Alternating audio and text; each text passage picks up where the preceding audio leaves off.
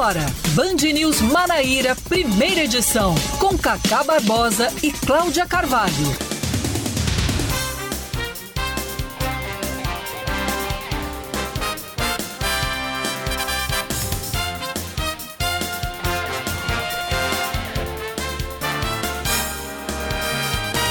9 horas 28 minutos em João Pessoa, 9 horas 28 minutos na Paraíba. Bom dia, bom dia, bom dia. Hoje é terça-feira, é dia 17, 17 de maio de 2022. Está começando mais um Band News Manaíra, primeira edição comigo, Cacá Barbosa e com Cláudia Carvalho. Bom dia, Cláudia. Muito bom dia, Cacá. Bom dia para todos os nossos ouvintes e até 11 da manhã, você já sabe, fica por dentro dos principais destaques do estado da Paraíba. A Justiça mantém Janine Lucena, filha do prefeito de João Pessoa, Cícero Lucena, no cargo de secretária executiva de saúde do município. A juíza Andréia Gonçalves Lopes Lins, da Quinta Vara da Fazenda Pública da capital, rejeitou uma ação movida pelo vereador Marcos Henriques, do PT.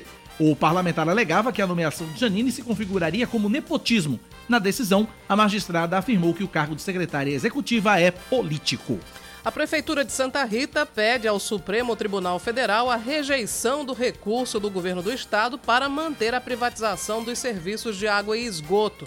Na semana passada, o governo da Paraíba ingressou com um pedido de liminar no STF contra a decisão do Tribunal de Justiça da Paraíba, que deu ganho de causa à Prefeitura de Santa Rita e permitiu o repasse dos serviços à empresa Águas do Nordeste. A Procuradoria-Geral do Estado argumenta que a decisão, mantida pelo Poder Judiciário paraibano, acarreta graves danos à economia pública e também à saúde. Desde quarta-feira, a Cagepa não é mais a empresa responsável pelos serviços em Santa Rita.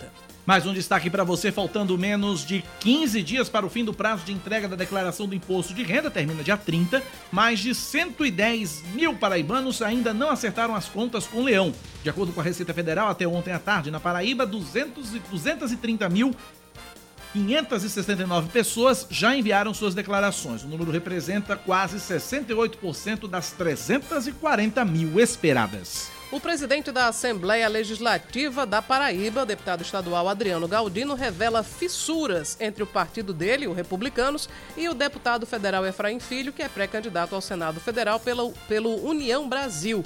De acordo com Galdino, Efraim estaria descumprindo um acordo no qual Efraim deveria fazer apenas campanha para ele e não para o pré-candidato que ele apoia para o governo do estado, no caso, o também deputado federal Pedro Cunha Lima, do PSDB. Por outro lado, Efraim Filho não enxerga nenhum problema entre ele e o Republicanos. Mais um destaque: em apenas três semanas, os casos de dengue crescem mais de 40% no Brasil. Passaram de 542 mil no fim de abril para 757 mil no último dia 7, de acordo com o Ministério da Saúde. Para efeito de comparação, em todo o ano passado, o país registrou 544 mil casos da doença. Até agora, o atual surto de dengue deixou 265 mortos. Destaque do esporte. Um torcedor do Botafogo da Paraíba é denunciado pelo próprio clube por injúria racial depois de chamar um jogador do Campinense de macaco.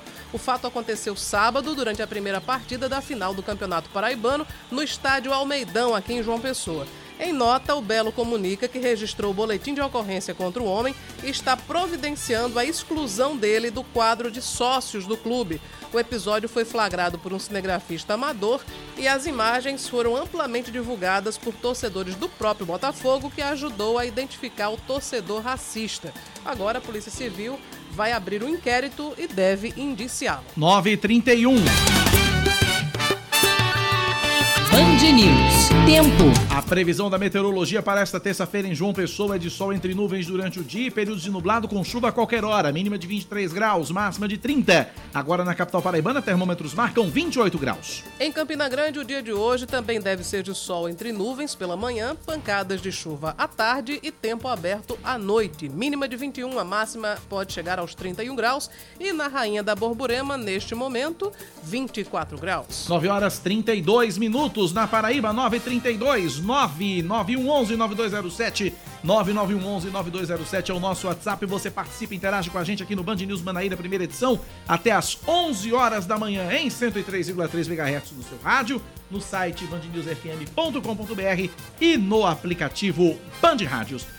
Cláudia Carvalho, o que tem no seu calendário para esta terça-feira, 17 de maio de 2022? Hoje é uma data importantíssima, hoje é Dia Internacional contra a Homofobia. Importantíssima data. Respeito ao próximo é a palavra de ordem. Exatamente. Tantos, tantos preconceitos, tantas discriminações, tantos crimes poderiam ser evitados se a gente respeitasse isso, né? Respeito ao próximo, a qualquer um do, dos nossos próximos, né? Hoje também é Dia Mundial da Hipertensão, é Dia Mundial das Telecomunicações e da Sociedade da Informação. Também é dia de Vesak, é uma celebração budista que celebra o nascimento, a iluminação e a morte de Siddhartha Gautama, o Buda. E hoje são decorridos 10 anos da morte da cantora estadunidense Dana Summer. Caramba, 10 anos? Já, 10 anos. Há exatos 176 anos, era patenteado pelo construtor de instrumentos belga Adolphe Sax o saxofone. Não sabia que o nome dele era Sax. Adolphe Sax. E o, o saxofone era destinado inicialmente para bandas militares. Também hoje, Cláudia Carvalho, há exatos 90 anos, era regulamentado pelo governo brasileiro o trabalho feminino. À época, ficou estabelecido que as mulheres deveriam ter licença de um mês antes e um mês depois da gestação. Era a, a época, né? Uhum. Hoje, hoje o prazo de licença da maternidade já é bem maior.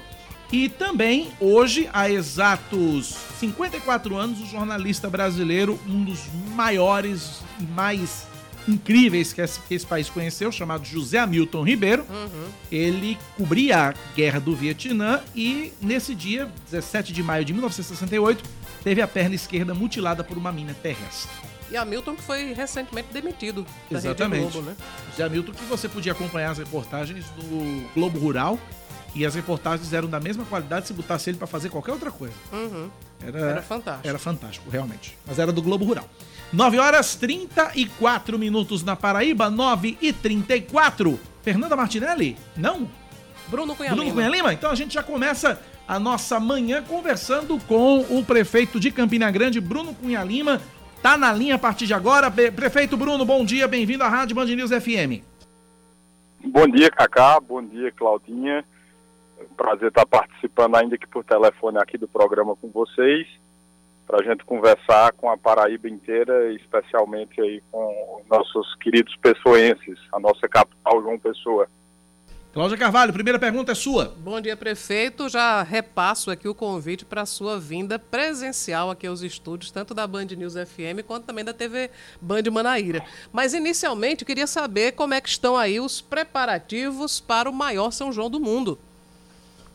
É, primeiro já aceitar o convite, agora é só a gente bater um dia que eu tiver a oportunidade. Essa de, é a parte mais difícil. Ter uma agenda.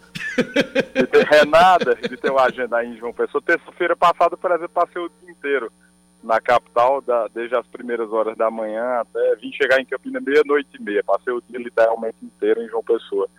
Mas nós estamos aqui em ritmo avançado a montagem da estrutura do Parque do Povo é, também está aí, já houve a liberação no decorrer da semana, do fim da semana passada, dos espaços para que os comerciantes, né, os famosos barraqueiros, possam montar, já iniciar a montagem das suas estruturas. Nós devemos também nos próximos dias já começar a montagem no distrito de Galante. É, e, enfim, a cidade começa a, a, a entrar no clima do maior São João do mundo. Esse ano nós vamos ter uma belíssima decoração ao longo da cidade também que vai proporcionar um clima junino especial. É, e, e, o mais importante disso tudo, Claudinha, é a gente fazer aqui uma observação que falar sobre São João em Campina é muito mais do que falar sobre apenas o festejo, né? As festas, de fato, é, para quem gosta, são muito boas, são muito animadas, mas falar sobre São João em Campinas é falar sobre vida, é falar sobre economia, porque é um, um evento, muito mais do que uma festa só, é um evento que durante 30 dias faz circular na nossa economia algo em torno de 400 milhões de reais. É, isso é equivalente aí a um terço de todo o orçamento público da Prefeitura de Campina Grande para o ano.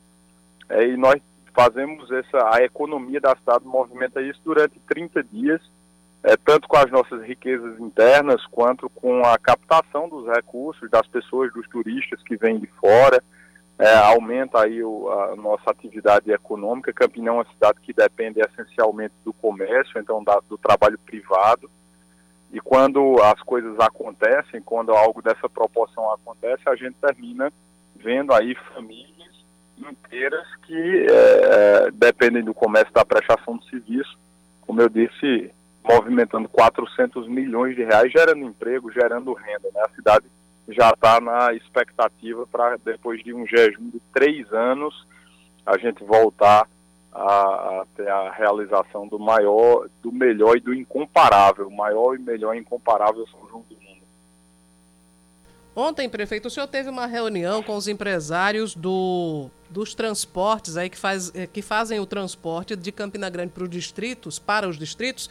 E como é que está essa situação? O impasse foi solucionado? Como é que a gente pode né, vislumbrar esse dilema entre prefeitura e empresas de ônibus?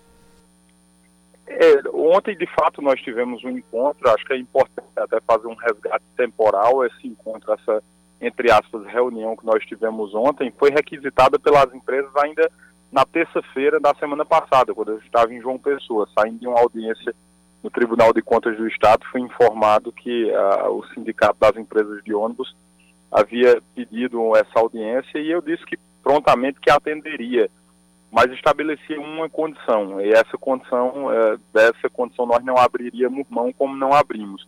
Eu só receberia os empresários, a representação das empresas de ônibus, se eles voltassem os ônibus para as ruas.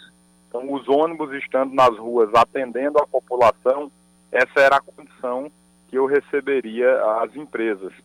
É, a gente tem exercitado o diálogo ao longo desse um ano e quatro meses de gestão. Aldinha, só no ano passado eu tive pessoalmente 12 encontros com a representação do sindicato das empresas de ônibus. Então a gente sempre manteve um diálogo muito aberto. Da nossa parte, nós sempre cumprimos esse papel do diálogo.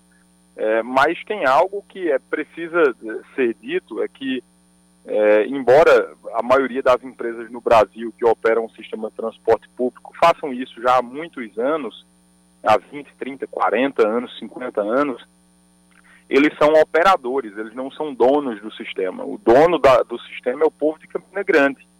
A cidade de Campina Grande é a dona das linhas, é a dona do sistema de transporte público, que é, é operado por eles através de uma concessão pública. Então, é, diante da suspensão na semana retrasada, é, no sábado, é, esse agora que passou o outro, é, eles suspenderam quatro linhas importantes que atendem nossos três distritos, Galante, São José da Mata e Catolé de Boa Vista, e atende também a comunidade do Genipapo, que é uma comunidade que aqui em Campina, ela, ela tem parte da, daquela comunidade de Campina Grande, parte de Lagoa Seca, parte de Puxinanã.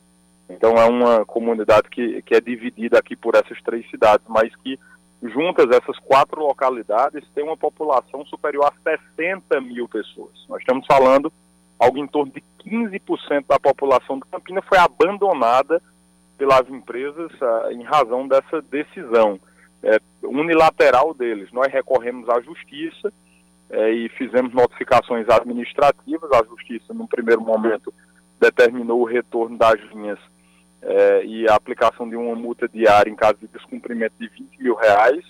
Na quinta-feira subiu essa, esse valor para 100 mil reais, depois que nós notificamos a justiça informando os reiterados descumprimentos.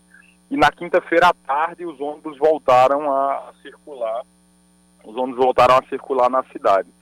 Acontece que nós recebemos ontem, foi uma conversa assim, respeitosa, mas eu acho que o mais importante desse processo inteiro, né, na última quinta-feira, por exemplo, diante do não retorno, nós colocamos ônibus nas ruas. A Prefeitura de Campina Grande fez um contrato emergencial, contratou ônibus, colocou ônibus em Galante, em São José da Mata, para atender a população. Mas eu acho que o mais importante de tudo isso foi um recado que foi passado para as empresas né, não, não um recado meu, mas um recado da cidade. É, nós respeitamos todas ah, as pessoas que fazem aqui, os empresários, mas se nós tivermos que escolher, se nós tivermos que optar entre o interesse individual dos empresários e o interesse coletivo das pessoas de Campinas, para Estamos com um pequeno problema para variar no sinal de telefonia do prefeito Bruno Cunha Lima.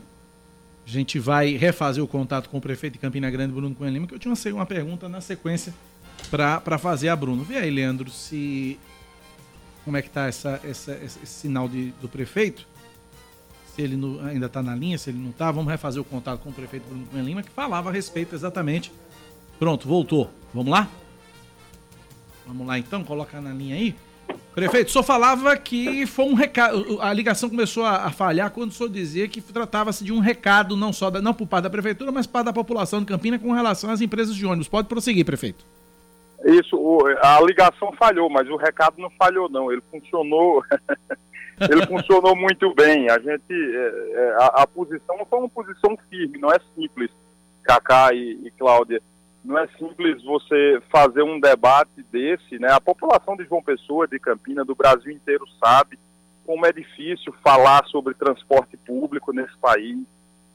É, é, enfim, eu não quero entrar no mérito desse debate, mas nós temos uma posição, eu acho que até pela minha idade, né, são, tenho só 31 anos, a gente precisa ter coragem. O, o gestor público, de uma maneira geral, Agora, ele precisa ter coragem para assumir é, posturas e ficar do lado das pessoas. Agora, prefeito, é, eu, eu, o senhor falou o termo que eu tenho usado muito para defini-lo nesse momento específico, que é coragem. Realmente foi uma atitude muito corajosa sua de enfrentar as empresas de ônibus num momento como esse. Agora, prefeito, esse momento também, não, é, não, não seria o um momento também já, ou não teria já passado da hora de se rediscutir e de se reavaliar todo o sistema de transporte público em Campina Grande, que a gente sabe, eu tenho uma você me conhece, sabe que eu tenho convivência com Campina Grande e sei da precariedade que é o sistema de transporte público em Campina Grande. Não é o momento de começar a se revisar isso, prefeito? Como um todo?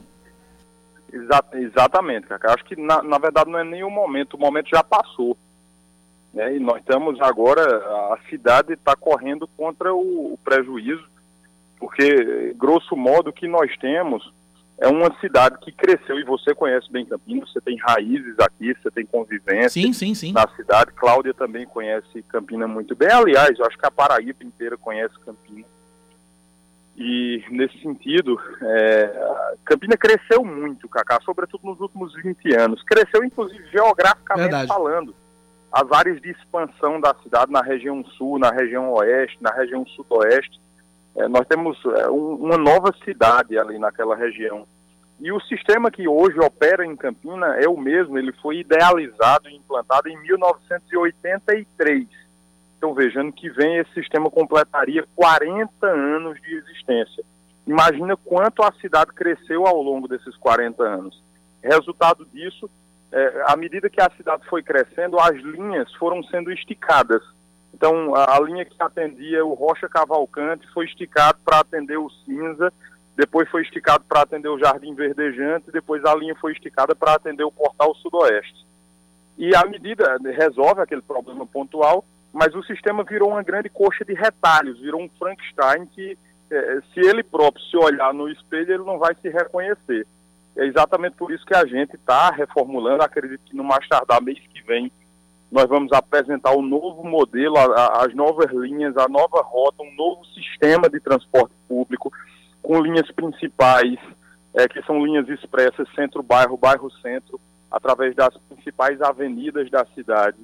Nós temos linhas circulares que vão permitir às pessoas irem de bairro a bairro sem precisar se deslocar para o centro da cidade, porque até bem pouco tempo nós tínhamos, aliás, nós ainda temos alguns excessos, alguns, alguns contrassensos que acontecem. Quem está na região das Malvinas, por exemplo, e quiser ir para Bodocongó, e são bairros literalmente vizinhos, precisa ir para o centro da cidade para pegar outro ônibus para voltar para Bodocongó.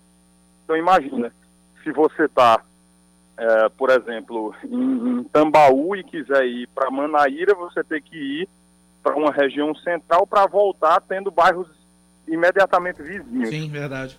É, e a, nós estamos acabando com isso através dessas linhas circulares, grandes linhas circulares. Campina preserva uma coisa interessante. Se você abrir o mapa de Campina agora aí no seu celular, você vai ver que Campina ela tem um formato de quase círculo. A cidade cresceu de forma ordenada, é toda cortada por avenidas, e ela tem um formato circular, o que facilita a gente desenhar um novo modelo É, e além dessas linhas principais e das linhas circulares, nós vamos ter também algumas linhas que são linhas alimentadoras. São linhas menores que entram nos bairros para pegar as pessoas nos bairros e levar para essas avenidas principais e de lá elas conseguem pegar ônibus, vão conseguir pegar ônibus a cada 10 minutos para o centro da cidade, numa linha que é praticamente expressa. Ela só vai fazer a avenida, percorrendo a avenida do bairro até o centro. É, e essa reformulação passa necessariamente pela revisão de, dos sistemas, de um modo geral. Nós cogitamos, inclusive, abrir licitação para que novas empresas venham concorrer, para que novas empresas venham participar aqui da concorrência e ofertar um serviço de melhor qualidade, com ônibus mais novos, com uh, ar-condicionado, com segurança, com câmera, na essência, Cacá, acho que o mais importante disso tudo é as pessoas entenderem que existe uma gestão em Campina Grande que olha por elas, que, que é, se eu tiver que, que optar entre uh, o interesse dos empresários e o interesse das pessoas, nós vamos ficar com o interesse das pessoas. Eu não tenho compromisso, é, com, especialmente com o interesse individual de empresário nenhum. Meu compromisso é com a cidade, é com as pessoas com aquelas que me elegeram e com aquelas que não me elegeram, mas que são igualmente cidadãs de Campina, né? Cláudia. Prefeito, ainda sobre essa questão do, do, dos ônibus para os distritos, os empresários alegaram, quando pararam o serviço assim abruptamente, que não tinham lucro né, nessa, nessa operação. Ou seja, ou eles querem aumento ou eles querem um subsídio. E aí, a prefeitura o que é que diz? Como é que se sai desse impasse? É, primeiro, nós já criamos um subsídio aqui em Campinas. É, agora tem uma diferença, o nosso subsídio não é para dar lucro a empresário. O nosso subsídio é para manter o equilíbrio do contrato. Imagina que é, o transporte público coletivo de Campinas, de João Pessoa e de praticamente, acho que todas as cidades do Brasil, funciona através de um regime de concessão. É, um poder, é uma prestação de serviço público que ele concede à iniciativa privada e através dessa concessão a iniciativa privada opera. Mas a regulamentação do sistema a regulamentação é nossa. É, então, nós criamos um subsídio para manter o equilíbrio do contrato e não dar lucro a empresário. Se o empresário quiser lucrar, ele vai ter que melhorar a frota, aumentar a frota, aumentar as rotas, melhorar o serviço para tornar o serviço atrativo e, quem sabe, convencer as pessoas a deixarem seus veículos particulares em casa, seu carro, sua moto, e, e voltarem a andar de ônibus se eles se sentirem seguros e se o sistema for eficiente. Acontece que o sistema, quando o sistema, quando é feita a licitação, Cláudia, o, a licitação não é feita por linhas. É, você não vai escolher as linhas que você quer. O sistema é um sistema que é operado como um todo.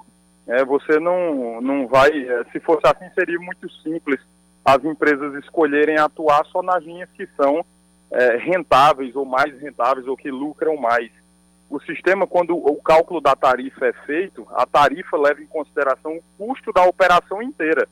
Não é só o custo de, de uma linha específica.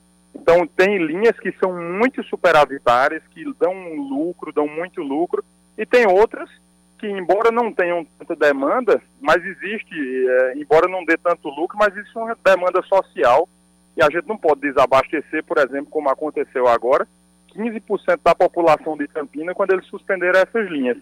É, imagina, por exemplo, o trecho aeroviário né, de avião Rio-São Paulo é o trecho mais movimentado do Brasil, é a famosa ponte aérea Rio-São Paulo. Em nada se compara com o trecho, por exemplo, São Paulo-João Pessoa, São Paulo-Campina Grande. Né? É, é certo que é, essas linhas são linhas menos, é, esses trechos são trechos menos rentáveis mas são igualmente importantes. Você já imaginou, porque a Paraíba está no Nordeste, porque nós somos um dos menores estados da federação, se nós perdêssemos o, o transporte de avião, é, a mesma coisa funciona com relação a, ao sistema de transporte. É, se você tem em João Pessoa, por exemplo, áreas que são muito povoadas, é, como Cristo, como Mangabeira, essas linhas são sempre muito superavitárias mas tem o Musso Magro, que é mais distante, que talvez tenha um, um desempenho da linha menor, mas que você não pode deixar as pessoas de lá sem atendimento, sem o, o, sem o serviço de transporte público. A mesma coisa acontece com Campina Grande com os nossos distritos. tem uma população menor do que a região da, central da cidade? Tem, mas essas pessoas não podem ficar desabastecidas. E é exatamente por isso que o sistema ele se compensa. Tem áreas que são muito lucrativas e tem áreas que são menos lucrativas e que são naturalmente compensadas com essas outras áreas. Os empresários, quando eles vencem a licitação, eles vencem para operar o sistema completo. Eles não vencem para operar uma linha.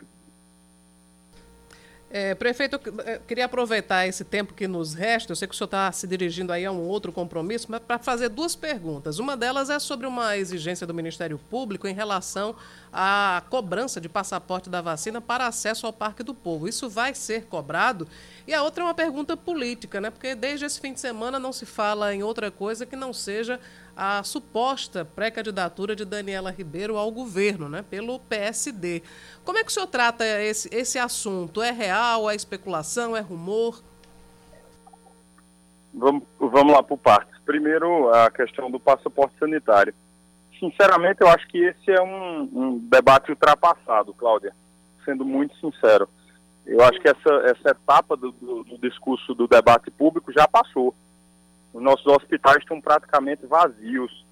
É, graças a Deus, nós não temos mais mortes há muito tempo, é, sobretudo um volume significativo. É, certamente, para chegar aí na rádio hoje de manhã e na TV, é, não foi exigido cartão de vacinação para você acessar. As pessoas em Campina Grande, nós já temos 94, 95% de vacinação com as pessoas com pelo menos já três doses. Já tem diversas pessoas acima de 60 anos já tendo recebido inclusive a quarta dose de vacinação. Não adianta criar uma política pública para inglês ver que vai atingir aí, quem sabe, 3% da população. Eu acho que não faz, não faz sentido a gente é, voltar a esse debate. Essa página já virou.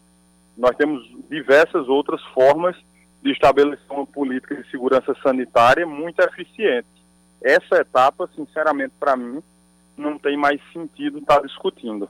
O outro ponto, candidatura, é, de fato eu vi, na verdade eu vi uma matéria específica de um de alguém que, é, que, que escreveu sobre o assunto e que terminou, como a imprensa política é naturalmente especulativa, terminou gerando a especulação. E eu, até pela condição que, que a cidade me deu, né, não é Bruno CPF, mas é, é o peso da Prefeitura de Campina Grande, eu me permito, uh, Claudinha, não comentar especulação, porque comentar especulação, no meu caso, gera sempre muito, muito, vamos dizer assim, gera sempre muita, muita manchete. Né? E eu acho que é, é contraproducente. Não é, não, é, não é isso que as pessoas estão esperando nesse momento.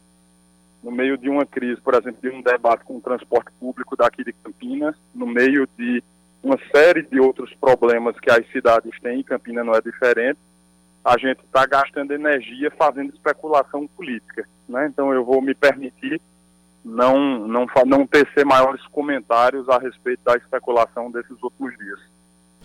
Conversamos, portanto, com o prefeito de Campina Grande, Bruno Cunha Lima. Prefeito, um forte abraço, obrigado pela entrevista. Até a próxima, de preferência presencial, para a gente poder conversar mais um pouquinho. Um abraço, prefeito. Um abraço forte, Cacá, um abraço, Claudinho. Digam aí a Marcos Alfredo que diga só o dia. Digam a Marcos Alfredo só o dia para a gente aí presencialmente. Marcos Alfredo tá ouvindo essa entrevista, não? Com, mas com toda certeza. Pronto. Então, dá, tá, vamos, vamos, usaremos isso contra ele. Um abraço, prefeito. um abraço, Deus abençoe. Tenha um bom final de semana, uma boa semana. Forte abraço. Tá aí, Marcos Alfredo, depois, depois, viu? Um abraço para Marcos Alfredo também, grande figura, secretário de tá comunicação. Tá lascado agora. Tá lascado agora. Falou o prefeito, falou, tá falado, amigo. Tem boquinha não. 9 horas e 56 minutos na Paraíba, 9 h 56. O prefeito não quis comentar essa possibilidade de Daniela candidata. Pois é, depois que ele já teve aí uma. Enfim, já teve um, um estremecimento grande com Daniela quando ela assumiu o PSD, tomando o partido aí de Romero, que ele ficou, obviamente, ao lado de Romero Rodrigues ele está evitando né, mais uma rota de conflito com a senadora Daniela Ribeiro. Realmente é um tom de especulação, mas desde o fim de semana essa história se tornou muito, muito comentada, porque existia uma expectativa de que Agnaldo Ribeiro conversasse com João Azevedo para, enfim, resolver esse impasse sobre a candidatura ou não de Agnaldo ao Senado. Mas o, o, pré, o, o deputado federal, que é a, suposto pré-candidato ao Senado foi embora para Brasília sem conversar com o governador, tudo continuou da mesma maneira que antes os republicanos irredutíveis, quer dizer, irredutíveis mais ou menos, né? já, já começaram a surgir algumas fissuras, Fissuras. mas, mas a, a, a grande parte do partido permanece com Efraim Filho, mas Adriano Galdino já sinalizou aí que pode não seguir. Adriano Galdino Agora, apresentou um certo desconforto. A justificativa de Adriano foi sensacional. É, maravilhoso. Ele, Efraim Filho deveria pedir votos apenas para ele, para o pré-candidato ao governo, não. Como é que o Como cidadão assim? vai estar numa chapa com Pedro Cunha Lima, ou seja lá com qualquer candidato que fosse, e não pedir voto para o, o- o- o candidato ao governo? Eu fico imaginando. Existe isso? Eu fico imaginando num comício. Imagina a, segui- a seguinte hipó- hipótese. Vamos aqui. Um comício, tá lá Pedro, tá lá. O candidato a vice, o que a gente candidato não a vice, é. tá lá Efraim. Aí vamos lá, e o locutor, todo animado. Agora! Sim, todo mundo pedindo voto. Tem Pedro Sim. lá. Vote em mim, vote em Efraim. Né? Eita, dá uma rima boa, né? Mas enfim, o cara diz: vote em mim, vote em Efraim, não sei o que, tal, tal, tal. Aí de repente, e agora o senador Efraim Filho, não sei o que, tal, tal, tal. Aí lá vai Efraim. Vote em mim! Mas não vote em Pedro, não, porque o republicano não quer. Não- existe, né? Não dá, né, amigo? Não existe. Não dá, é difícil. 9 da manhã, 58 minutos na Paraíba. Para a alegria de Sua Majestade, vamos pro intervalo? Vamos para a gente começar britanicamente a, o, o segundo boletim. E a gente garantiu o nosso chá com bolacha 3 de maio. A gente volta já já, 9h59. Agora são 10 horas em ponto, O chá com bolacha 3 de maio tá garantido. É, eu, eu continuo assim visualizando com muita com muito humor, né, esse momento da rainha Elizabeth degustando o seu chá, que eu não imagino do que seja, porque Hortelã, é eu acho que é. a, Ela a- tem cara de quem gosta de chá de hortelã. degusta um chá de hortelã, Acredito eu que sim. é. Aquele Bom, nossos ouvintes assim mais sofisticados, né? Porque eu, eu, particularmente não entendo muito de chá. Eu só conheço Nem eu. aqueles de camomila, erva doce, aquela O do coisa saquinho. basiquinha, né? Você esquenta a água, pega o É, saquinho, exato. bota lá e Aquilo tal. que vende do supermercado ou que você compra na feira livre e tal, que é aquele chá raiz, né? Isso. Mas eu não sei o que, é que a Rainha Elizabeth degustaria. Mas aceitamos aqui é, sugestões, orientações, É. né? Ou, ou ideias, né? O, o- o- qualquer indicação que o valha É, do eu que a rainha deve tomar ideia de do chá. que o paladar real né, gostaria. Mas, enfim, deixando isso tudo de lado, por que que a gente chegou na, na bolacha 3 de maio? Casa, é, eu, tô, eu tô com a bolacha 3 de maio na cabeça até hoje. Então, a gente vai agora passar para as notícias, né? É, vamos Porque pra notícia, porque o povo de- liga o rádio pra ouvir notícia. Já chega de potoca, É. mesmo que seja potoca real. Vamos lá. Vamos lá. Vai dando prosseguimento aqui ao Band News Manaíra, primeira edição. Informando que a campanha de vacinação contra a Covid-19 segue hoje oferecendo os imunizantes a toda a população a partir dos 5 anos de idade, sem agendamento. Os postos disponibilizados pela Prefeitura de João Pessoa funcionam nas policlínicas municipais de Mandacaru, Cristo, Mangabeira e das Praias, também nas unidades de saúde da família, no ginásio Ivan Cantizani em Tambiá e também no Mangabeira Shopping.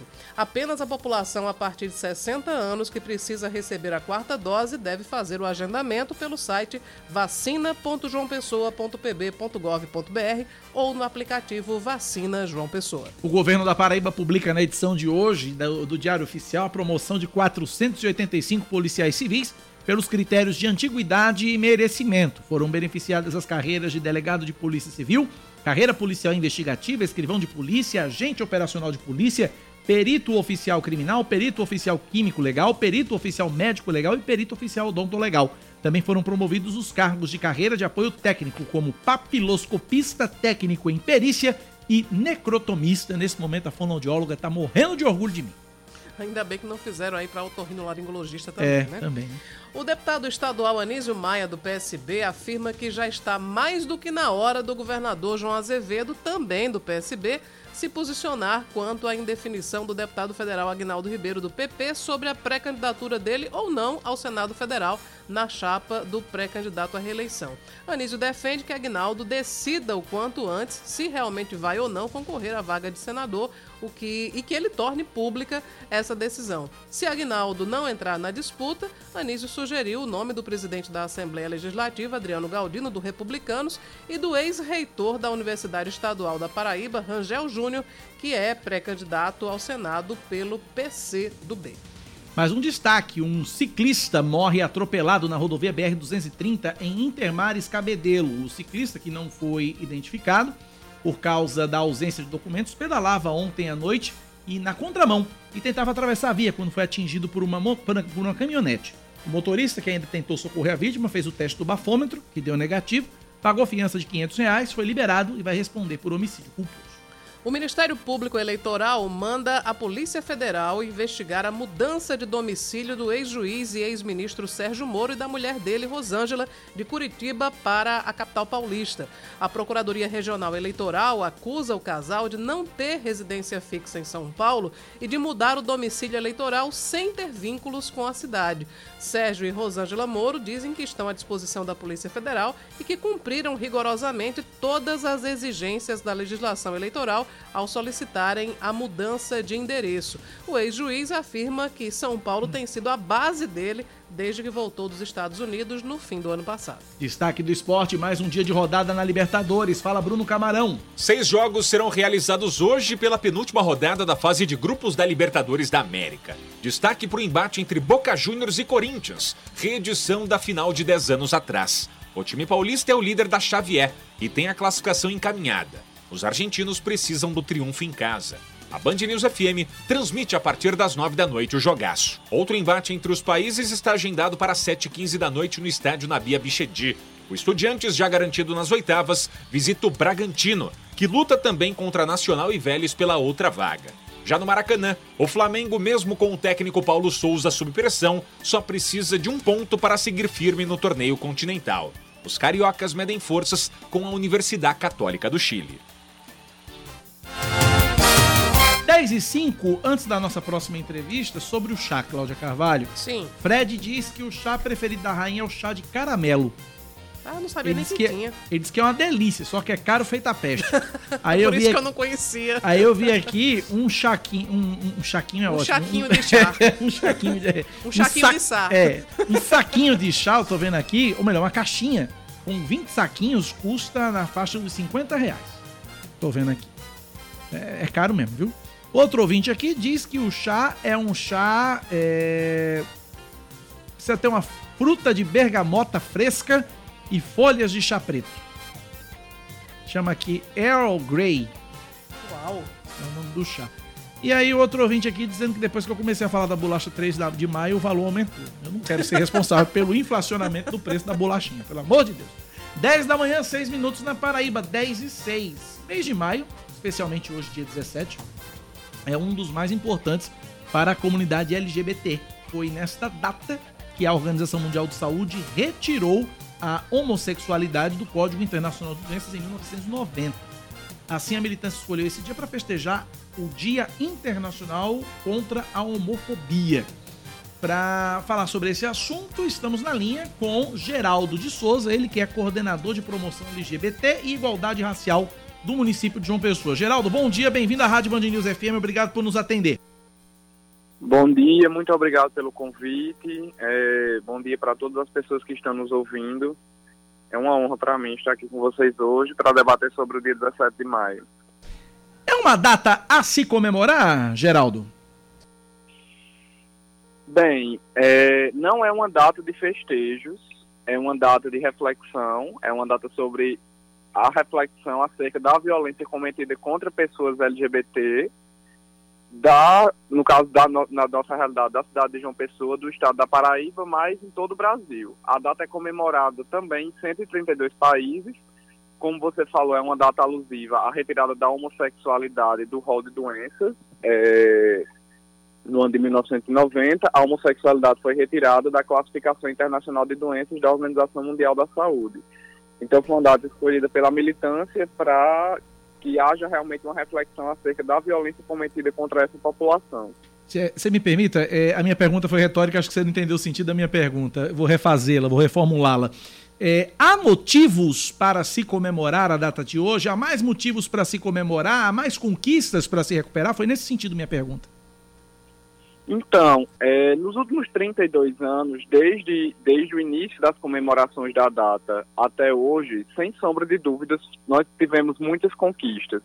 A exemplo, por exemplo, da retirada anos após da, da, da transexualidade como uma doença também do rol de doenças da Organização Mundial da Saúde, a conquista do casamento homoafetivo no ano de 2011, é, dentre tantas outras conquistas, a possibilidade de retificação de pronome gênero de pessoas trans, mas ainda assim há muito o que ser conquistado, sem sombra de dúvidas. Nós não estamos ainda numa posição confortável e precisamos sempre estar em busca de mais e mais direitos para uma população que é tão marginalizada ainda. Cláudia. Pois é, você falou sobre esse marco aí de 1990, quando o sufixo ismo foi retirado e se passou a tratar de homossexualidade, né? Mas, infelizmente, até hoje tem muita gente que insiste na, na palavra que, foi, que é equivocada, pelo menos, né? E que destila muito preconceito, né? É, a violência, por exemplo, é uma manifestação extremada desse preconceito, dessa discriminação. E as estatísticas apontam, infelizmente, que o Brasil é, é, tem uma posição de destaque no ranking contra a violência. Como é que está a Paraíba e como é que está João Pessoa né, nesse patamar aí de violência contra a comunidade LGBT? Então, é, a expectativa de vida de uma pessoa trans no Brasil ainda é de 35 anos, o que é um dado alarmante e é algo que nos leva a pensar sobre as condições de vida, especialmente da população transexual. Há estudos na Paraíba que determinam que a, que a expectativa de vida da população trans especificamente é ainda menor, de 29 anos. De acordo com os dados internos da Coordenadoria LGBT e da Igualdade Racial, 70%, 71,22% dos nossos usuários e usuárias já declararam ter sofrido algum tipo de violência, notadamente violência cometida pela própria família ou, ou por, por pessoas muito próximas. Dessa forma, realmente, é, nós precisamos pensar sempre em políticas públicas que possam combater esse tipo de violência. Na Paraíba, nós temos uma rede de cuidado, a exemplo da própria Coordenadoria LGBT e Racial da Prefeitura. Nós temos, por exemplo, o Espaço LGBT do Estado e temos a Delegacia de Crimes Homofóbicos e Raciais, que está situada é, próximo ao Mercado Central, aqui no centro da cidade. É, isso no sentido de, de, combater a violência. Mas existem diversas outras violências. Por exemplo, o, o, mercado de trabalho, ele, ele está sinalizando positivamente para a inclusão da, das pessoas LGBTQIA+. E eu falo mais especificamente sobre as pessoas trans, que, que sofrem ainda mais preconceito. Infelizmente, as estatísticas determinam que a população trans tem uma séria dificuldade de ser inserida no mercado de trabalho formal em decorrência da transfobia que sofre desde o início da vida, a partir do momento escolar. Então, essas pessoas geralmente não têm condições de, de, de concluir os seus ensinos fundamentais, notadamente é, em consequência da transfobia sofrida no ambiente escolar e, como uma bola de neve, acabam por não conseguir ser inseridas no mercado de trabalho formal para além da falta de instrução ocasionada pela transfobia desde a infância, há, a própria transfobia ocorrida nas empresas, nos órgãos que impedem que, essa pessoas, que essas pessoas possam ser inseridas no mercado de trabalho formal. Nós, da Coordenadoria LGBT, temos o, o planejamento de conseguir, é, realizamos políticas públicas através de empresas parceiras, é, empresas como Skybar, AIC, é, através de empresas como essas, nós conseguimos inserir a população trans no mercado de trabalho formal. Ok, conversamos, portanto, com Geraldo de Souza, coordenador de promoção LGBT e igualdade racial de João Pessoa. Geraldo, obrigado pela entrevista, um forte abraço. Eu que agradeço, um abraço. 10 e 12 agora. Política, com Cláudia Carvalho. Cacá Barbosa e ouvintes, o prefeito de João Pessoa, Cícero Lucena, viajou ontem para Brasília com uma missão que não é muito simples. Aliás, é bastante difícil. Né? Cícero está numa, podemos dizer, numa saia justa, né? porque essa indefinição que existe entre o governador João Azevedo e Agnaldo Ribeiro acabou resvalando para ele. Né? Porque Cícero, só para a gente lembrar, Cícero foi eleito prefeito de João Pessoa nas últimas eleições com um apoio que foi de decisivo, né? digamos assim, foi um apoio substancial do governador João Azevedo, né? esteve ao lado de Cícero pedindo voto para Cícero, mas obviamente em política nada é um fenômeno espontâneo e, e, e desprendido dos demais. Enfim, João apoiou Havia Cícero. um interesse por trás disso. Claro, existia um compromisso. Então João apoiou Cícero, esperando a reciprocidade dele nas eleições desse ano de 2022. Só que no meio do caminho não havia uma pedra, mas havia um Agnaldo Ribeiro, né? Uhum. E aí Agnaldo Ribeiro até agora não disse que se será ou se não será candidato ao Senado, mas ao mesmo tempo que surgiu no fim de semana essa especulação sobre uma possível né, pré-candidatura de Daniela Ribeiro ao governo, também surgiu, obviamente, atrelado a isso, o entendimento de que Agnaldo já não trabalha mais com a hipótese de ser pré-candidato ao Senado e não vai figurar na chapa de João. Está cuidando da vida para ser reeleito deputado federal.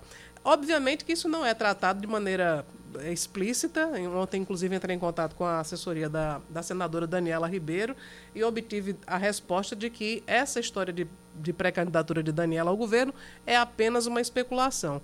Mas Cícero está numa situação extremamente difícil. Hoje a missão dele é conversar com Agnaldo e tentar sair dessa reunião com uma definição positiva, porque se Agnaldo disser, não, eu sou candidato, sou pré-candidato ao Senado, está tudo bem para Cícero, tudo bem para João. Agora, se Agnaldo disser, Cícero, eu sinto muito, mas nós não vamos marchar com João Azevedo, aí a situação do prefeito se complica e muito.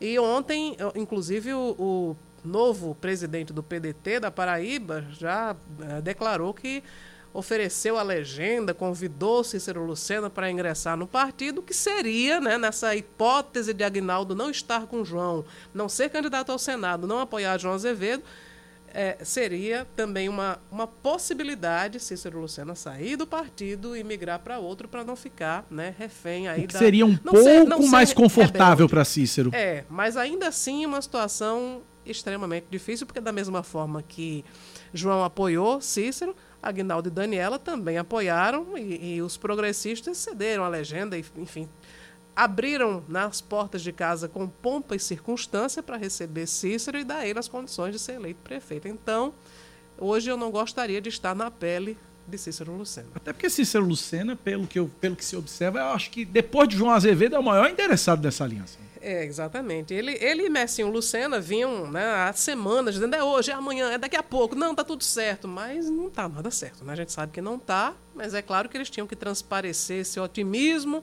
para resolver o problema, para aparecer na foto sorrindo ao lado de João e Agnaldo. Mas essa foto me parece que queimou. Enquanto a gente aguarda o fim dessa novela. Foto que, que queimou se... é antigo, né? Né? Enquanto a gente não aguarda, enquanto a gente aguarda o fim dessa novela, que vai demorar, a gente vai para o intervalo, que é mais rápido, Cláudia uhum, Carvalho. A gente faz o intervalo rapidinho. Na volta, mais notícias, mais informações para você aqui na Band News FM. Ouvinte aqui mandando mensagem dizendo o seguinte: Cacá, imagina a Rainha Elizabeth visitando o sertão, tomando café coado e comendo bolo de caco. bolo de caco? É. Esse eu não conheço, não. Eu também. Eu, eu, eu, eu, já vi, eu não sei do que é feito, mas eu já vi, eu sei que é gostoso. Eu não sei do que, que é feito. Se alguém puder me passar a receita do bolo de caco, a gente agradece. 10 e 16, intervalo, voltamos já. Você está ouvindo Band News Manaíra, primeira edição.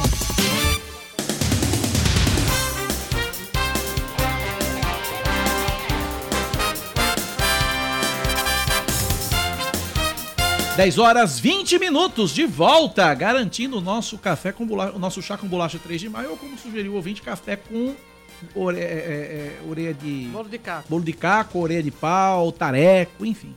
Vale a dica. 10 e 20. Prefeito João Pessoa Cícero Lucena assina a escritura definitiva de propriedade do terreno do Aeroclube da Paraíba. O ato ocorreu ontem em um cartório e garante a construção de um grande parque na área. O repasse segue o que foi acertado em um termo de ajustamento de conduta firmado entre o Aeroclube e a Prefeitura. De acordo com o documento, a entidade doa 82,5% da área para o município, que corresponde a cerca de 25 hectares, ficando com 17,5% do espaço. A gestão municipal já traçou as linhas arquitetônicas de utilização da área, utilizando toda a extensão. O Instituto Federal da Paraíba lança edital para 1.275 vagas em cursos técnicos subsequentes, que são destinadas a estudantes que já terminaram ou estão concluindo o ensino médio. A seleção vai ser por meio de análise do desempenho escolar em língua portuguesa e matemática ou disciplinas equivalentes cursadas no primeiro e no segundo ano do ensino médio no Exame Nacional para Certificação de Competências de Jovens e Adultos ou no Exame Nacional do Ensino Médio. As As vagas estão distribuídas entre os campi de Areia, Cabedelo, Cajazeiras, Campina Grande, Esperança, Itabaiana, João Pessoa, Mangabeira, Monteiro, Patos, Pedras de Fogo, Picuí, Princesa Isabel, Santa Luzia e Souza. As inscrições começam depois de amanhã e seguem até o dia 14 de junho e podem ser feitas no site estudante.ifpb.edu.br. O vereador Cipó, do município de Ingá, deixa vazar uma foto íntima, nude, em um grupo de WhatsApp. Na imagem compartilhada ontem, o parlamentar aparece de baixo para cima, estando em evidência o órgão genital, o braço atravessado sobre a barriga e o rosto dele. Depois do vazamento da foto, o vereador explicou que a imagem foi enviada sem a vontade dele e que foi provocado por amigos, que disseram que ele, aspas, não tinha nada em relação ao tamanho da genitália. O vereador, então, de acordo com o que relatou em mensagem de áudio, teria mostrado o órgão ereto e os amigos o teriam fotografado de surpresa. Que discussão, né? Que debate, não? É impressionante. Vamos que passar. profundidade esse debate. Vamos passar para Vamos à próxima item. notícia. Dois suspeitos de envolvimento com o assalto e a explosão de um carro forte no sertão morrem depois de um confronto com a polícia militar. Esse assalto aconteceu por volta do meio-dia de ontem na rodovia BR-230 entre os municípios de Pombal e Aparecida. Durante a ação, um grupo armado atirou contra o carro forte que parou no acostamento e foi explodido. A PM não soube precisar quantos elementos teriam cometido o crime, mas disse que seriam entre 8 e 9 pessoas. Até o momento não se sabe o paradeiro dos outros criminosos. Todo o dinheiro que estava no veículo foi levado, mas essa quantia igualmente não foi revelada. Mais um destaque para você aqui na Band News FM: o número de inadimplentes cresce e pelo menos 4 em cada 10 brasileiros têm contas em atraso. O dado é de um levantamento feito pela Confederação Nacional de Dirigentes Logísticos em parceria com o SPC. Em relação a abril, o total de consumidores com débitos que não foram pagos subiu, subiu quase 6%. Em média, de acordo com o estudo, a dívida dos brasileiros soma R$ 3.500. Destaque do esporte, Cláudia. A presidente da Federação Paraibana de Futebol, Michele Ramalho, registra chapa para disputar a reeleição para a presidência da entidade. O pleito estava marcado para acontecer no dia 23 de maio, mas foi adiado depois da decisão do juiz Ronaldo Queiroga da Quinta Vara Civil de João Pessoa. Favorita para vencer a eleição, a presidente afirmou que conta com a adesão de 90% dos clubes. 10 da manhã, 24 minutos agora. Seu caminho. Informação do ouvinte chegando pelo nosso WhatsApp 99111 9207 99111 9207. É, Cacá, pessoal da Band News FM, um protesto agora aqui na. é, avisar os motoristas que na subida desse viaduto novo de Intermares, onde houve um acidente é, que vitimou um pedestre que ia cruzando aqui a- o viaduto. Protesto, os carros tudo voltando na contramão, maior causa aqui, maior perigo. Quem tiver passando por esse viaduto, sentido cabedelo, evitar. Evitar porque os carros, o pessoal fecharam as ruas, estão tentando fechar até a paralela que dá acesso a Intermares. Então muito cuidado quando pegar o viaduto, porque os carros estão voltando na contramão, certo? Que é o Elton aqui do, do, do Cidade Verde, do Barro das Indústrias.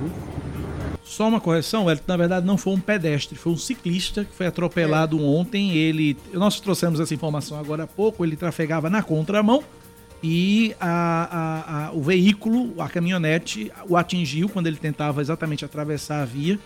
Inclusive o motorista foi lá, tentou prestar socorro à vítima e acabou não adiantando. É, também eu tenho aqui a participação do, do, do Flávio de Cabedelo, acho que também sobre esse, esse incidente. Vamos ver o que o Flávio fala aqui, vamos lá. Bom dia, Cacá. Bom dia, Cláudia. Aqui é o Flávio de Cabedelo. Estou passando aqui na BR-230, próximo a Intermares, onde está sendo feito aquela triplicação da BR.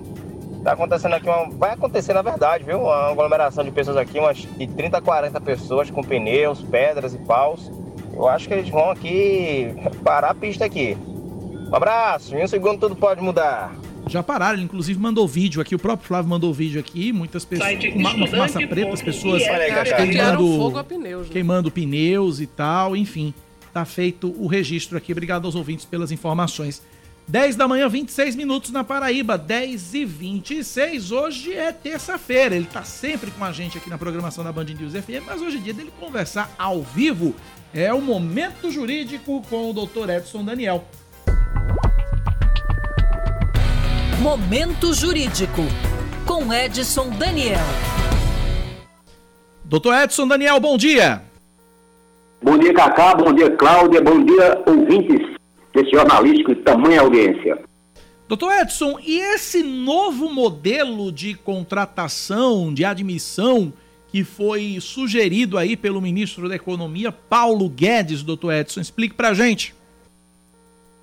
Então, essa questão aí é do, é do contrato que a gente fala é, de trabalho verde e amarelo, né? Agora, esse, ele comentou agora recentemente, mas esse, esse contrato verde e amarelo, ele, ele já está em vigor desde, desde do, da, quando a medida provisória foi, foi lançada em de 2020. É porque o, ministro lembrou que esse, esse, esse tipo de, de contrato ele está valendo ainda até 31 de dezembro agora de 2022, né? Porque quando saiu a medida provisória tinha essa questão, que esse limite de contratação nessa modalidade verde e amarelo é de 24 meses. Então, até o final desse ano está valendo, de acordo com a medida provisória de 2020, essa questão do, do contrato verde e amarelo, né? É, é aquela coisa que sempre o ministro fala, aumentar a questão da empregabilidade é, dos jovens, né? O primeiro emprego. Jovens, esse contrato, nesses termos, ele abrange o primeiro emprego daqueles jovens de 18 a 29 anos, né? Que estão começando o seu período de trabalho, procurando seu primeiro emprego. Então, essa modalidade de contrato, ela pode ser utilizada, né? Para qualquer atividade, independente da, da área, certo? E o que é que, Cacá, o que é que traz assim, que modifica as, os direitos trabalhistas de acordo com o que a gente conhece, né? Porque, por exemplo, nesse, nessa modalidade de, de trabalho, é, as, as, empresas, por exemplo, elas aplicam no, no FGTS a lista de 2% sobre a remuneração. Né? Porque é, na, na, no contrato tradicional é 8% sobre a remuneração que recolhe para o Fundo de Garantia de Tempo de Serviço. Nesse tipo de contratação, a empresa vai aplicar só é, 2% sobre a remuneração. E também a, a, multa, a multa, aquela multa de 40%, ela cai para metade, ela fica 20%, que é o que a empresa vai aplicar sobre o saldo do FGTS quando ela demite, né, sem, sem justa causa. Então, é, é essa questão é, ficou muito bom para a empresa, na, inclusive, inclusive, também aquelas que estão em regime de lucro presumido, elas, elas não precisam pagar aquela contribuição patronal, né? Enfim, é isso. Agora, o que, o que garante, o que, o, o que é, que é vantagem para o trabalhador nesses casos? É, é para esse trabalhador que tem dificuldade, esse jovem, a partir de 18 anos, tem dificuldade do primeiro emprego. É lembrar também que esse contrato, ele, ele é por dois anos, ele é, ele é limitado, né? Limitado a dois anos. Se ultrapassar os dois anos e o funcionário estiver lá ainda, automaticamente esse contrato é considerado um prazo indeterminado, aí volta todas as, aquelas normas que a gente já sabe. 8% do FGTS, INSS, enfim. Bom, certo, mas na hipótese de, de o contrato verde-amarelo encerrar e o trabalhador ser dispensado, o que é que ele tem direito, o que é que ele pode receber? Quando ele, quando ele é dispensado? Sim, acabou o contrato verde amarelo, verde, verde amarelo e a empresa dispensa esse trabalhador. Não, aí quando ele, ele, ele, ele vai retirar o FGTS lá que foi, que foi é, depositado, né? Aquela alíquota que eu falei agora há pouco, 2% sobre a remuneração, ficando lá no fundo. Quando acaba o, quando acaba o contrato, ele é, é rescindido, né, porque é o contrato por prazo determinado, e ele é rescindido e a empresa não tem mais interesse de ficar. Vai resgatar o FGTS e vai aplicar a multa de 20% ao invés de 40%. E os outros, os outros direitos, assim como saldo de salário, ele vai ter também, né? Ok, portanto, na próxima terça-feira, doutor Edson Daniel volta aqui, na, aqui no Band News Manaíra, primeira edição, mas o senhor participa sempre aqui da nossa programação em pílulas diárias durante o, a, a, o, durante o dia, sempre tirando dúvidas. E se você, ouvinte, tiver dúvidas com o doutor Edson Daniel, manda para a gente no nosso WhatsApp 9911 9207. Um forte abraço, doutor Edson. Ô, Cacá, só, só para acrescentar bem rapidinho. Vontade, à vontade, à vontade. É, essa questão da rescisão que a Cláudia falou aí, aí também, se for ele foi rescindido, ele tem direito também àquela questão do seguro-desemprego, sabe? Se ele preencher aqueles requisitos que previstos na lei, também dá direito ainda ao seguro-desemprego, as parcelas, viu? Ótimo. Ok, doutor Edson. Um abraço. Até a próxima terça. Até a próxima, se Deus quiser. Fique com Deus. 10 da manhã, 31 minutos na Paraíba, 10 e 31. Cláudio, receba a informação aqui de que hoje. Cadê aqui a, a, notícia? Hoje, missa de dois anos já da, da morte do casal Wilson e Lúcia Braga. O ex-governador Wilson Braga, a ex-deputada Lúcia Braga. É, a celebração vai ser na igreja Nossa Senhora de Guadalupe, aqui na capital, a partir das 5 da tarde. Dois anos, de memória, dois anos em memória de Wilson e Luciano. Ambos foram vítimas da Covid, né? Ambos vítimas da Covid. morreram num curto espaço de tempo de diferença, né? E você veja que foi logo no comecinho, né? Foi, foi. No, a pandemia foi a pandemia surgiu em março de 2020 e o Wilson e Lúcia Braga, no intervalo de pouquíssimos dias entre uhum. um e outro, partiram no mês de maio. Então hoje celebração aí em memória dos dois anos da morte do casal Wilson Braga e Lúcia Quem vai estar com certeza é Padrão Beni Galdino, né? Eu não tenho a menor dúvida. Eu não tenho a menor dúvida. Lembrando que o Wilson Braga foi deputado estadual, deputado federal, é, governador da Paraíba, Lúcia Braga foi primeira-dama do Estado, foi deputada federal, enfim. É, foi, uma, foi uma perda doída, né? Foi uma perda doída. Uma perda, é, Wilson, Lúcia Braga faleceu no dia 8 de maio, e o Wilson Braga no dia 17 de maio. É, inclusive, comentava-se à época que quando Lúcia faleceu, não contaram a, a, a Wilson para que ele não ficasse muito abalado, né? Exatamente. Até porque ele já estava muito doente também. Também. Ambos vítimas da Covid-19. 10 da manhã, mais 33 minutos na Paraíba, 10 e 33 Nosso WhatsApp continua liberado para você participar, 9911 9207 9911 9207. Uma pesquisa do Procon de João Pessoa mostra que o preço do combustível, o preço do botijão de gás de cozinha de 13 quilos está com variação, uma diferença, na verdade, apresenta diferença de 20 reais entre o mais barato e o mais caro. Silvia de Oliveira tem os detalhes uma variação de preço aí de mais de 20 reais, inclusive. O PROCON de João Pessoa verificou, é, fez uma pesquisa em 43 estabelecimentos, em 26 bairros, e verificou uma diferença de preços de 100 até 120, alguns até 130 reais. A gente vai falar agora com Roger Guerra, que é o secretário do PROCON, para falar dessa diferença, Roger, primeiro, queria que você explicasse qual é a justificativa, então, para que esses estabelecimentos tenham preços é, tão variados? Na verdade, a, é, esse resultado da pesquisa só reforça a importância desse instrumento que o PROCON é, disponibiliza para você, consumidor.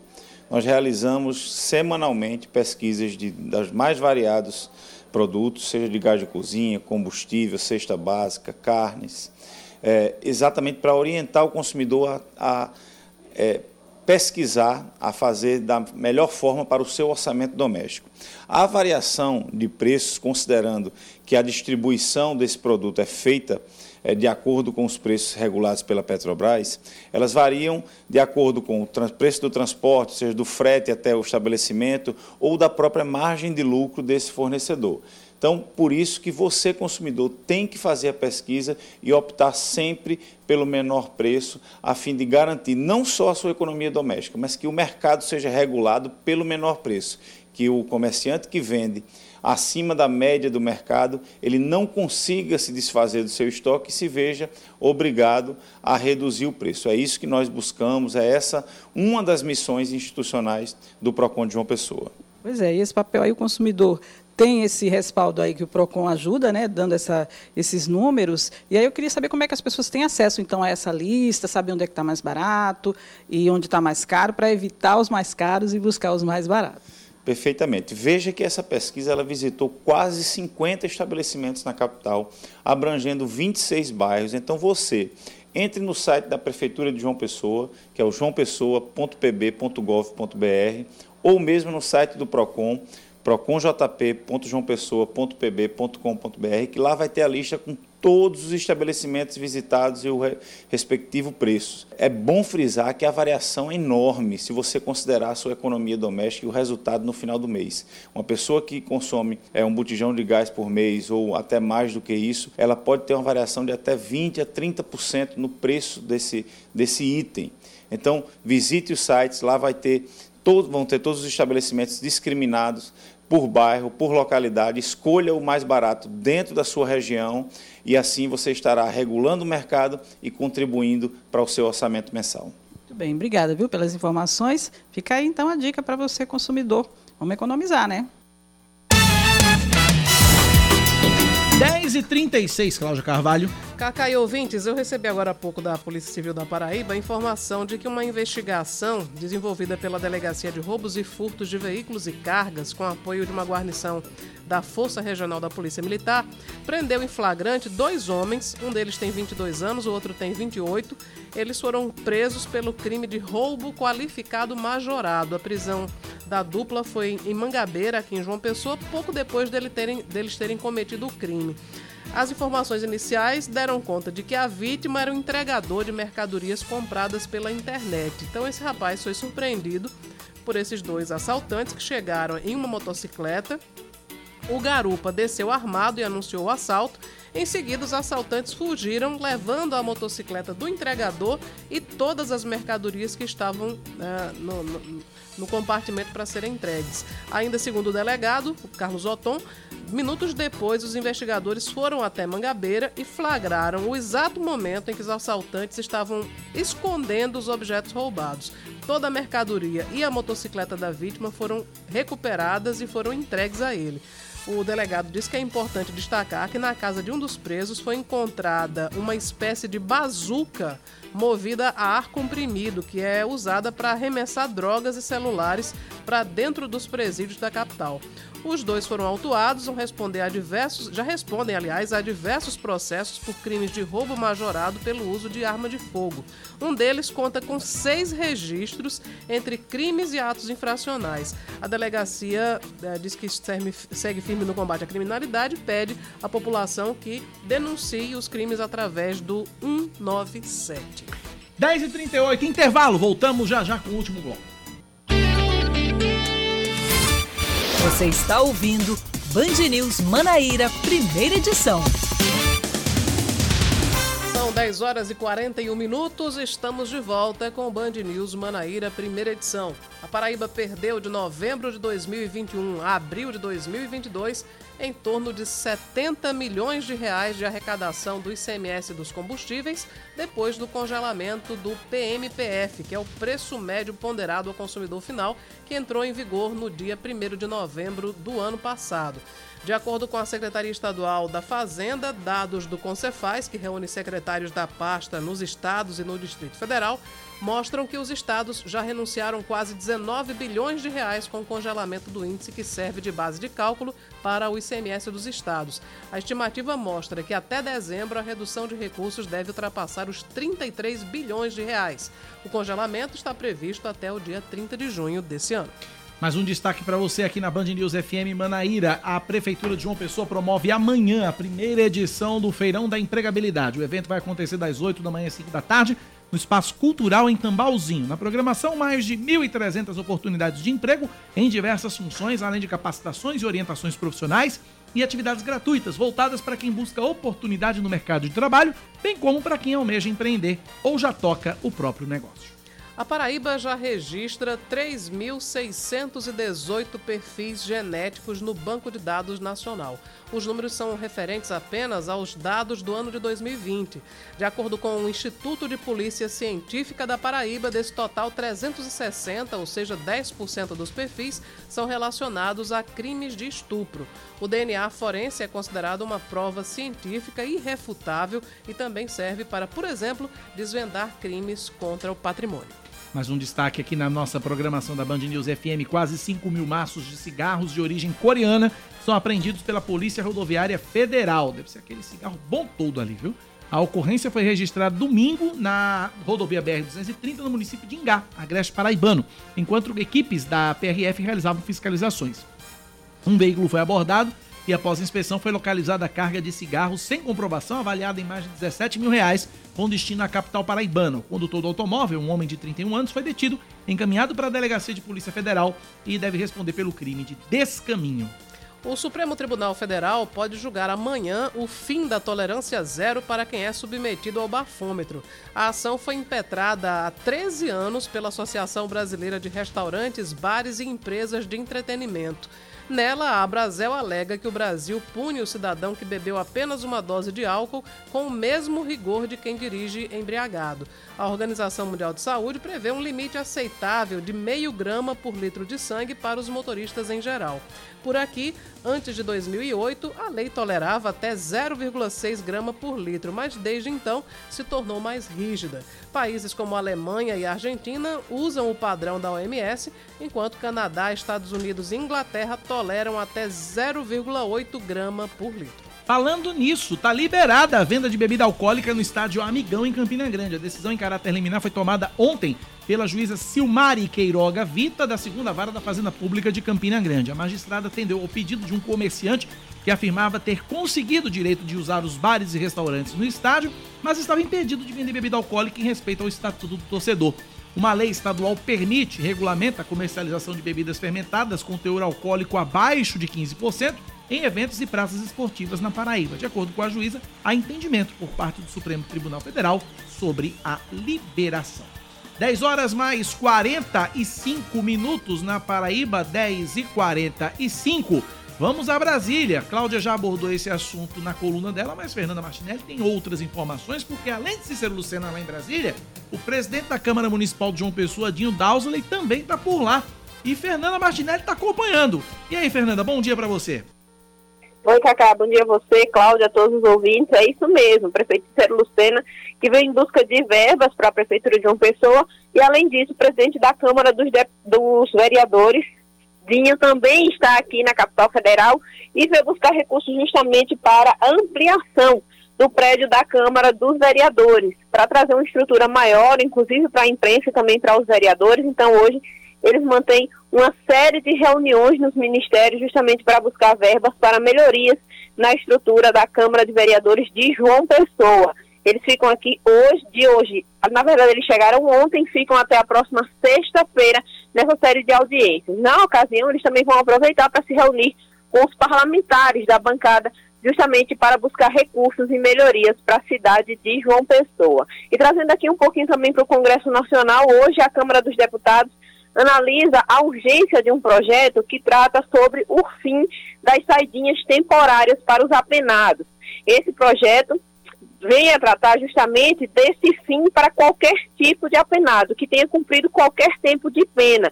O objetivo dos parlamentares é justamente tentar inibir que esses presos saiam, cometam novos crimes e até não voltem para os presídios. O projeto é polêmico, divide opiniões, Muitos parlamentares são contrários ao fim dessas saidinhas, porque dizem que é um direito conquistado pelos apenados, mas o deputado Nelson Mafraga, que é o autor do projeto, disse que é importante que essas saidinhas acabem. As saidinhas, só para a gente lembrar, são aquelas saídas temporárias em datas específicas, como Dia das Mães, Dia dos Pais e Natal.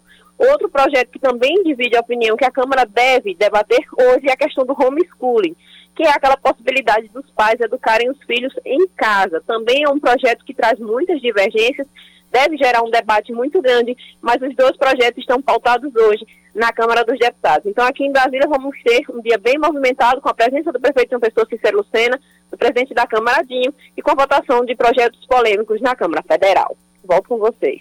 Obrigado, Fernanda Martinelli, pelas informações. 10 horas 48 minutos. Cláudia Carvalho, sabe quem está de volta hoje à tela da Band TV Manaíra? Eric Jacan O Masterchef está de volta. A estreia da nova temporada é hoje à noite.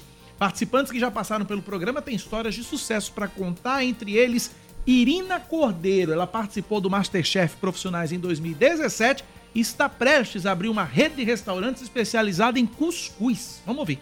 Cuscuz é uma comida de resistência, né? É, é um, algo muito barato que sustenta essas famílias durante o decorrer do dia. Então ela realmente serve como café, almoço, janta, lanche e no que mais for precisar, né? Depois do programa eu entendi a força que tinha de ser uma mulher nordestina, de vir de uma família de muitas mulheres que por mais que eu fiz um curso de gastronomia, pude trabalhar em diversos restaurantes, a maior força, com certeza, do meu trabalho vem da minha ancestralidade. O programa em si, para mim, foi um autoconhecimento maravilhoso maravilhoso e com certeza eu sou o que sou hoje porque eu consegui me enxergar daquele jeito. Mais histórias como essa você confere a partir de hoje, logo após o Faustão na Band. Tem Masterchef com a apresentação de Ana Paula Padrão e os chefs Henrique Fogaça, Eric Jacan e Helena Riso. Na tela da Band TV Manaíra, canal 10.1 em João Pessoa, 7.1 em Campina Grande 518, e 518 na NET Claro TV. Logo mais, depois do Faustão, 10 e meia da noite, a estreia do Masterchef 2022. Imperdível, Cláudio. Pois é, as noites da Band estão imperdíveis. Estão né? imperdíveis. Já faz imperdíveis, tempo. Já faz tempo. Depois do Faustão, a pedida é essa. 10h49. Tá cada dia mais difícil fazer a feira, isso porque o preço dos alimentos não para de subir. Sabrina Lima, de Campina Grande, tem informações e fala sobre esse assunto aqui na Band News FM. É você, Sabrina. No mercado, o brasileiro tem feito malabarismo. Tem sido cada vez mais difícil comprar o básico da alimentação. E as pesquisas comprovam isso. O Procon calcula a cesta básica do campinense através de 13 itens: carne, leite integral, feijão, arroz, farinha, batata inglesa, tomate, pão, café, bananas, açúcar, óleo e manteiga. De acordo com o órgão, em 2019, quando o salário mínimo era 998 reais, o campinense gastava 39,8% deste valor com a cesta básica, cerca de 398 reais. No ano passado, a mesma pesquisa revelou que este gasto subiu para 44,2%.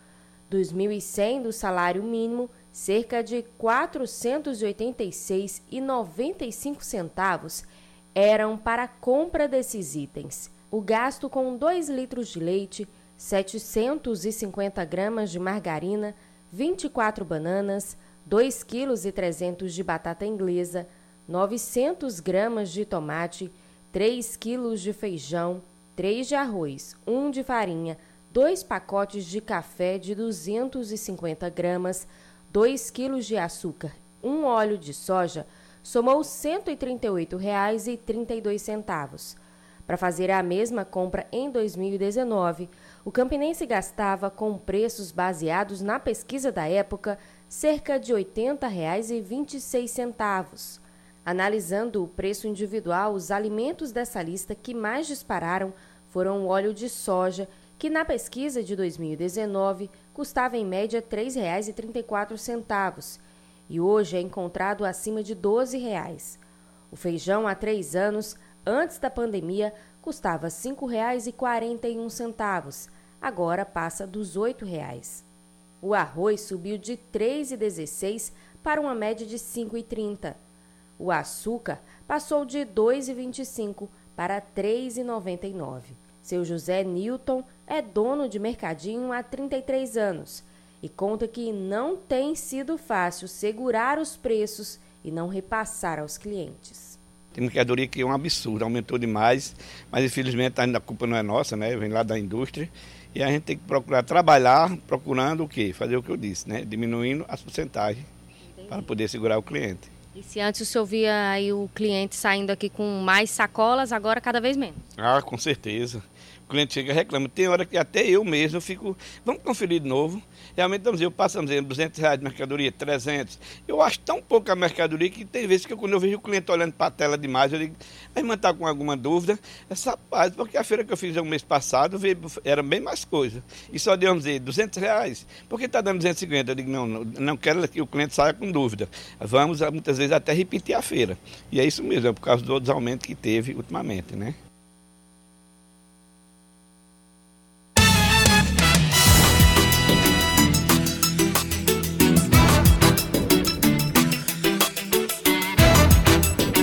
10 da manhã, 53 minutos na Paraíba, 10h53. Cláudia Cavalho, a gente costuma sempre dizer o seguinte, né? Enquanto houver amanhã, né? Enquanto houver, né? Tal, essa coisa toda, as coisas...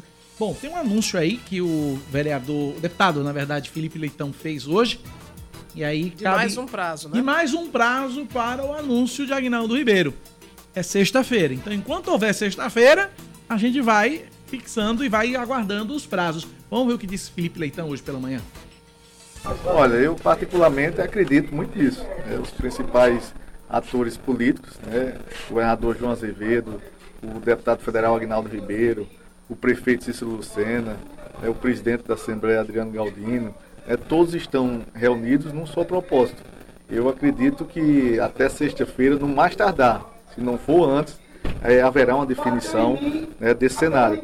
E eu, particularmente, acredito que o deputado federal Agnaldo Ribeiro será um companheiro de chapa é, do governador João Azevedo como pré-candidato ao Senado. Eu, particularmente, acredito isso, mas que pelo sim e pelo não haverá uma definição no mais tardar até sexta-feira. É, segundo o meu pensamento é esse. É, eu, eu acredito piamente nisso, é o que eu tenho ouvido falar, digamos assim, nos bastidores políticos. O senhor des... Será que Felipe Leitão dessa vez acerta? Bom, vamos esperar até sexta para saber, né? Enquanto houver sexta-feira, a gente vai gravando previsão aqui. Com o retorno aqui. de Cícero, a gente já deve ter uma, um termômetro, né, de como é que está essa, essa sinalização ou não de candidatura de Agnaldo. Né? Aguardemos sexta-feira para ver o que acontece. Ou antes, né? O mais tardar sexta-feira, nas é. palavras de Felipe Leitão. 10h55. Esportes. Com Ellison Silva. Depois da própria torcida divulgar um vídeo com um projeto de ser humano proferindo ofensas racistas na arquibancada do Almeidão no último sábado, chamando um membro da comissão técnica do Campinense de macaco, o Botafogo resolveu agir e também tomar as providências. O presidente do Belo, Alexandre Cavalcante, é jurista, professor de direito e dos bons, por isso não surpreende que ele, junto com seu diretor jurídico, Guilherme Moura, tenham pego as imagens e levado à delegacia especializada para denunciar o sujeito, que era sócio torcedor do clube, mas deve ser banido desse quadro e a gente espera que seja, logo também que sejam cumpridos os procedimentos previstos no Estatuto Botafoguense e que, claro, ele seja punido penalmente, como prevê a lei para qualquer cidadão que comete crime de racismo, pois esse tipo de atitude não pode mais passar, ainda mais nos dias de hoje. Só que, mesmo no que é uma atitude extremamente louvável e correta da direção do Botafogo, ela ainda consegue ganhar contornos negativos pelo comportamento doentio de muita gente que não sabe separar sua torcida do senso comum. Basta ir no Instagram do Botafogo para ver que muitos indivíduos nos comentários, ao invés de atacar o racista ou parabenizar o clube, acaba preferindo direcionar palavras para pessoas que elogiaram a ação, dizendo que elas estariam felizes por motivo A ou B, sempre relacionados a essa pessoa que elogiou torcer por outra equipe de futebol quase que tirando a culpa, chamando de coitado a pessoa que comete, cometeu a injúria racial para colocar essa atitude na conta de quem torce por outra agremiação. Um verdadeiro gabinete do, ódio que joga contra sua própria equipe, tudo pela falta de noção por quem só sabe se portar de forma agressiva para supostamente defender sua torcida, o que para qualquer pessoa com um mínimo de consciência social não cola. E a gente espera que essa atitude do Botafogo, enquanto instituição, sirva para abrir os olhos de torcedores de todos os times. Torcer tem que ser feita de maneira saudável, tem que ser feito dentro de um limite civilizatório. Homofobia, racismo, xenofobia, chamar de matuto de maneira pejorativa tanto os botafoguenses com relação aos times do interior do estado, quanto os torcedores de Campina Grande, por exemplo, que também fazem isso com o time do Sertão, isso não é mais aceitável se a gente está em 2022 e a gente não consegue evoluir como sociedade nem na hora de demonstrar o amor pelo nosso time, é porque a gente já está falido.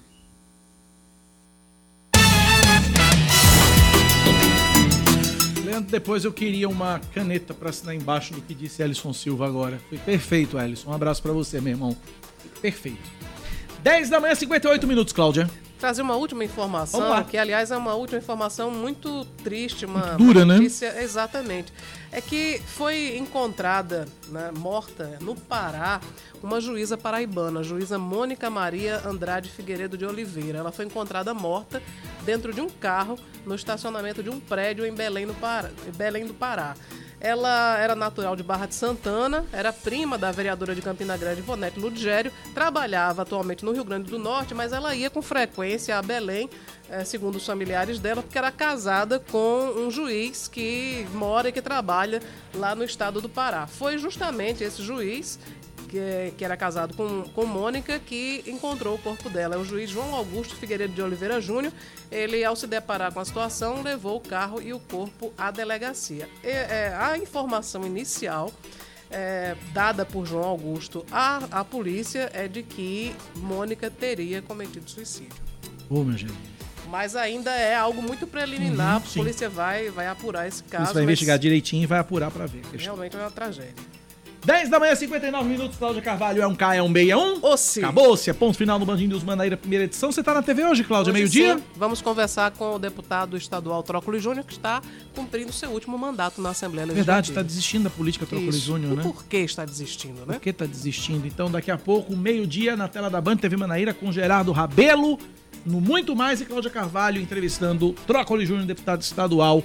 E a na tela da Band TV Manaíra, canal 10.1 João Pessoa, 7.1 em Campina Grande, 518 na NET Claro TV. Eu também tô na TV Band Manaíra, só que às 4 da tarde, depois do Melhor da Tarde com a Cátia Fonseca, no nosso Brasil Gente Paraíba, das 4 às 5 da tarde, no nosso encontro de segunda a sexta-feira. Amanhã cedinho, tô aqui acordando teu juiz às 6 da manhã, com o Expresso Band News Manaíra. E às 9h20, Cláudia chega para apresentar comigo o Band News Manaíra, primeira edição. Cláudia, até amanhã na rádio, até mais tarde na TV. Até amanhã, Cacá, até mais tarde na TV. Muito obrigado a todos os ouvintes pela companhia.